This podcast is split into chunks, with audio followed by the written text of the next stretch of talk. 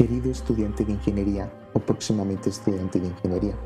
Seguro a lo largo de tu vida te has hecho la siguiente pregunta. ¿Qué es aquello que llaman ingeniería? Y lo más importante, ¿por qué hay gente que decide meterse a estudiar alguna de sus ramas? Pues bien, en este episodio abordaremos tales cuestiones de suma importancia, ya que son preguntas que hasta la mitad de carrera no hemos podido responder del todo bien. Pero antes les quiero recordar que este espacio está patrocinado por... Aquí iría un nombre de alguna universidad o empresa si tuviera una. Muchas gracias a Espacio Reservado para cuando tenga un patrocinador por hacer esto posible. Y sin más preámbulo, vámonos de lleno al contenido. La palabra ingeniería, tan solo la palabra tiene unos orígenes bastante curiosos. Se dice que la palabra ingeniero viene de ingenio, que es una traducción de engine, quiere decir máquina, como las máquinas de vapor recién inventadas por James Watt o los ingenios azucareros. El ingeniero vendría siendo aquellas personas que sabían cómo operaban estas máquinas y estaban a cargo de su funcionamiento.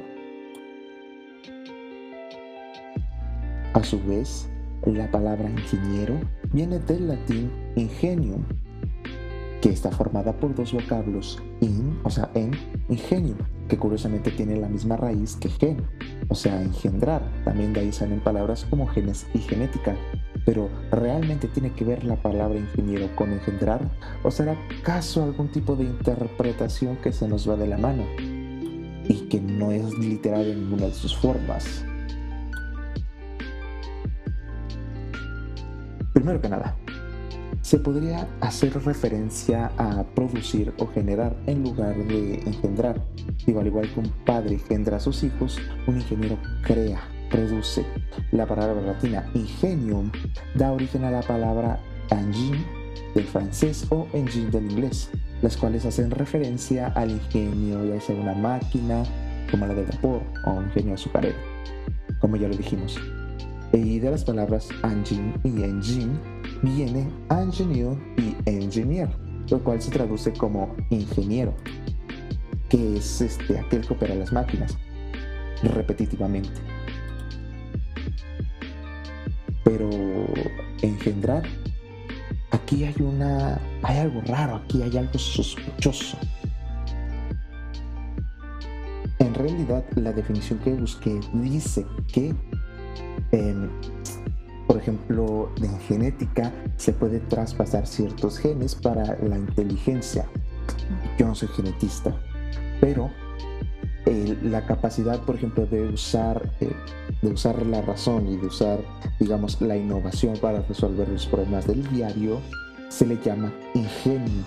Por lo tanto, el ingeniero es la persona que se asocia con esta, con esta característica ingeniero, por lo tanto, también es la persona que usa el ingenio, que usa la, innovación para resolver sus problemas del día al día. Pero en realidad nos tenemos que remontar hasta la antigua Roma y su ejército, donde ingenium en el latín es el carácter innato, los rasgos psicológicos que han sido engendrados en uno mismo, como un talento, por ejemplo el talento para tocar guitarra, el talento para escribir, el talento para estudiar, etc. Pero en el lenguaje de uso militar, un ingenium era una máquina de guerra que es justamente producto del ingenio humano. En el latín vulgar nos encontramos con dos vocablos, ingeniarius e ingeniator, que hacen referencia al soldado especializado que conoce y maneja una máquina de guerra. Luego, en el francés tenemos ingenieur, que pasa a ser al inglés ingeniero. Entonces el ingeniero era mm, el que operaba las máquinas. Con el tiempo, un ingeniero no solo era aquel quien era capaz de manejar las máquinas o entender cómo funcionaban, también eran aquellos capaces de diseñar o innovar. Y de aquí la palabra pierde toda su relación semántica con la idea de engendrar. También estoy haciendo comillas. Pero del otro lado del mundo tenemos a China, que su palabra para ingeniería se pronuncia Kun Chong, que se compone del radical Kun, que quiere decir trabajo y el carácter chung, que quiere decir orden o hace una referencia a un procedimiento o a una secuencia. A su vez, tenemos que la palabra chunk está compuesta por dos radicales, que es el radical del grano, de maíz por ejemplo, o chunk, que es para mostrar o asumir. Hasta ahora, por lo que sabemos, con Chen podría ser eh, la gente que trabajaba los molinos, es decir, las, esas máquinas que se utilizaban para moler el grano. Pero la palabra en sí quiere decir eh, trabajo en secuencia, trabajo en un orden, siguiendo eh, unos pasos. Y tiene toda la razón. Como Núñez menciona en su libro El rompecabezas de la ingeniería, la ingeniería tiene dos funciones principales o una función central que se realiza en dos etapas. En primer lugar, un ingeniero debe ser capaz de analizar y entender ciertos problemas que alguien le plantea y luego concebir las soluciones más apropiadas para los mismos. A la primera etapa se le llama diagnóstico y a la segunda diseño. El ingeniero diagnostica problemas que tienen relación con necesidades e insatisfacciones materiales de la sociedad y sus integrantes individuales. Luego, diseña con todo detalle cómo resolverlos mejor y vierte ese diseño con especificaciones detalladas y necesarias para que se fabrique o se construya la solución respectiva, pues las soluciones de la ingeniería generalmente incluye o requieren obras eh, o artefactos materiales.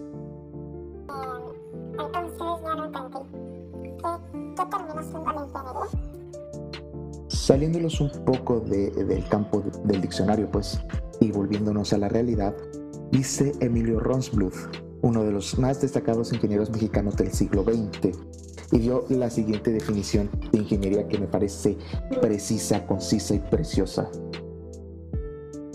La ingeniería es una profesión, no un arte, no una ciencia ni una técnica. Estas categorías comparten herramientas, capacidades y propósitos. Sus diferencias son cuestión de énfasis. En un arte, el propósito sobresaliente es la expresión.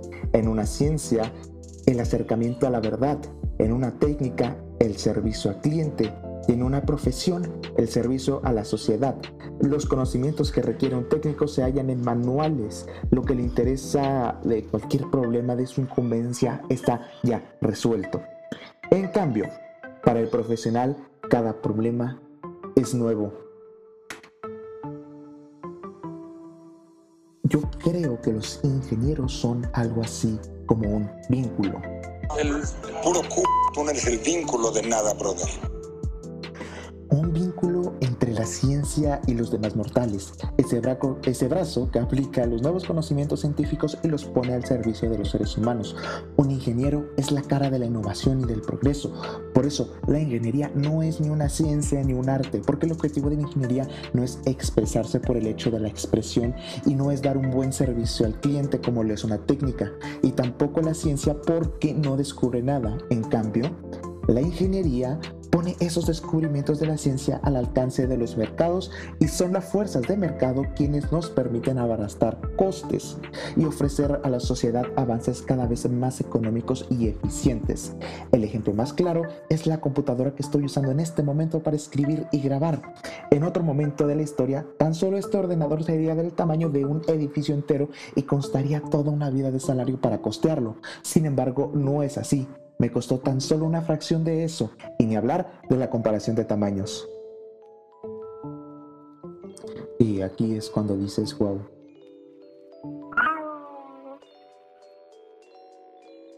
Es cierto que la ingeniería nos ha dado demasiado, es decir, basta con levantarnos, tomar el celular, apagar la alarma que podemos programar desde el día anterior, digamos, eh, trabajar desde casa, agarrar una computadora, agarrar, digamos, este, la cocina, agarrar un sartén, tomar un taxi por las carreteras. Digamos que la ingeniería ha permitido bastante el progreso del ser humano gracias a que los conocimientos científicos que están detrás de ello, también los científicos, cuando cada vez que hacen algún descubrimiento, algún tipo de descubrimiento eureka, la ingeniería se ocupa de aplicar ese eureka al beneficio de todos los seres humanos, como ya he explicado antes. La ingeniería ha transformado el mundo durante siglos ya sea por iniciativa de la sociedad o con su ausencia tácita. Sus creaciones han sido clave para resolver innumerables problemas y cubrir múltiples necesidades de la humanidad, pero sus obras también suelen tener repercusiones negativas, casi siempre diferidas, a veces imprevistas, sobre nuestro entorno natural y social. O por lo menos eso cuenta Daniel Resendiz en la contraportada de su libro El rompecabezas de la ingeniería.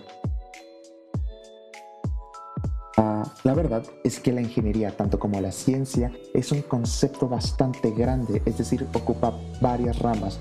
Por eso, como la ciencia, la ingeniería se divide en varias ramas. Es decir, existe la ingeniería civil que se ocupa de la construcción de los edificios y la infraestructura tal como las carreteras, las tuberías, etcétera, etcétera. También existe la ingeniería petrolera que se ocupa de cómo sacar los hidrocarburos que están presentes en el subsuelo.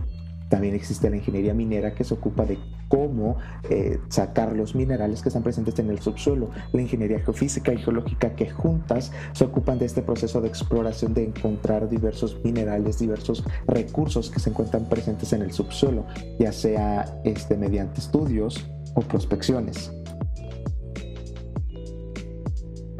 Y es así como, por ejemplo, las ingenierías se juntan para hacer un proyecto, por ejemplo, un edificio, un edificio este, apartamental tiene que tener buenos cimientos, tienen que encontrar la roca basamento, tienen que tener buenos pilotes, tiene que estar hecho de materiales cada vez más ecológicos, cada vez más sustentables, sin embargo, que cumplan con las condiciones, con los cálculos para que, por ejemplo, si este edificio se encuentra dentro de la Ciudad de México, no venga un temblor y lo tire. Es decir, al igual que la ciencia, la ingeniería siempre es un proyecto no aislado de cada ingeniería, sino en su conjunto. Entonces, podemos decir que mientras la ciencia y sus descubrimientos forman parte, digamos, haciendo una analogía con el cuerpo humano, forman parte de nuestro cerebro, es aquella parte que nos dice, eh, que nos dicta el conocimiento, la ingeniería son los brazos que pueden llevar estos conocimientos que están dentro del cerebro a cabo. Así que la próxima vez que tengas curiosidad por saber qué es la ingeniería, puedes asomarte por la ventana, puedes ver los caminos, las carreteras, los edificios, las tuberías, eh, el, tu internet, tu celular, eh, tu computadora, tu estufa, eh, que tiene tuberías de gas, por supuesto, la lavadora, eh, la impresora, este, y todos aquellos productos y servicios como el servicio de la luz, el servicio del agua, el servicio del gas, que te ayudan para hacer tus tareas del día al día. Detrás de todas esas cosas hay ingenio del ser humano. Está presente la innovación por querer hacer cada vez las cosas con menos tiempo, pero cada vez mejor. Es decir, el ingenio humano significa progreso y es lo que nos ha traído hasta aquí el día de hoy.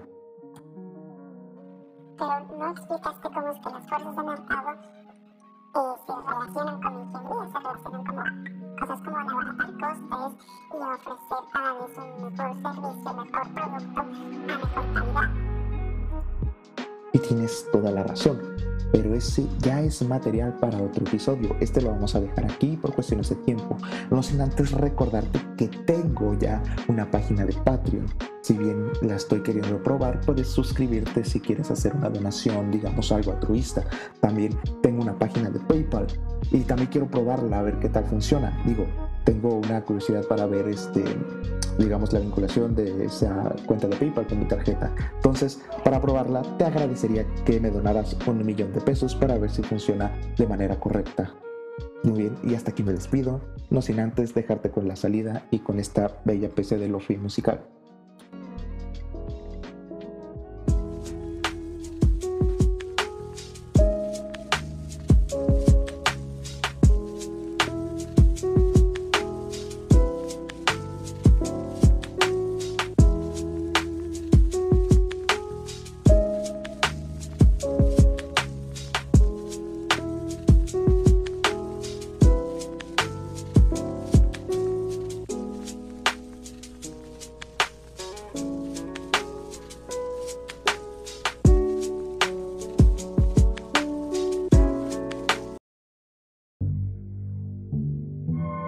Muchas gracias por estar acá y escuchar este podcast que es suyo. Si te gustó, házmelo saber en las redes sociales que te dejo en la descripción. Recomiéndalo con un amigo. Y si no te gustó, recomiéndalo con la persona que peor te caiga. Eso me ayudaría un montón como no tienes una idea. Y, si me lo permites, estaré de vuelta con un nuevo episodio de Querido estudiante de ingeniería. Hasta pronto. Cambio y fuera.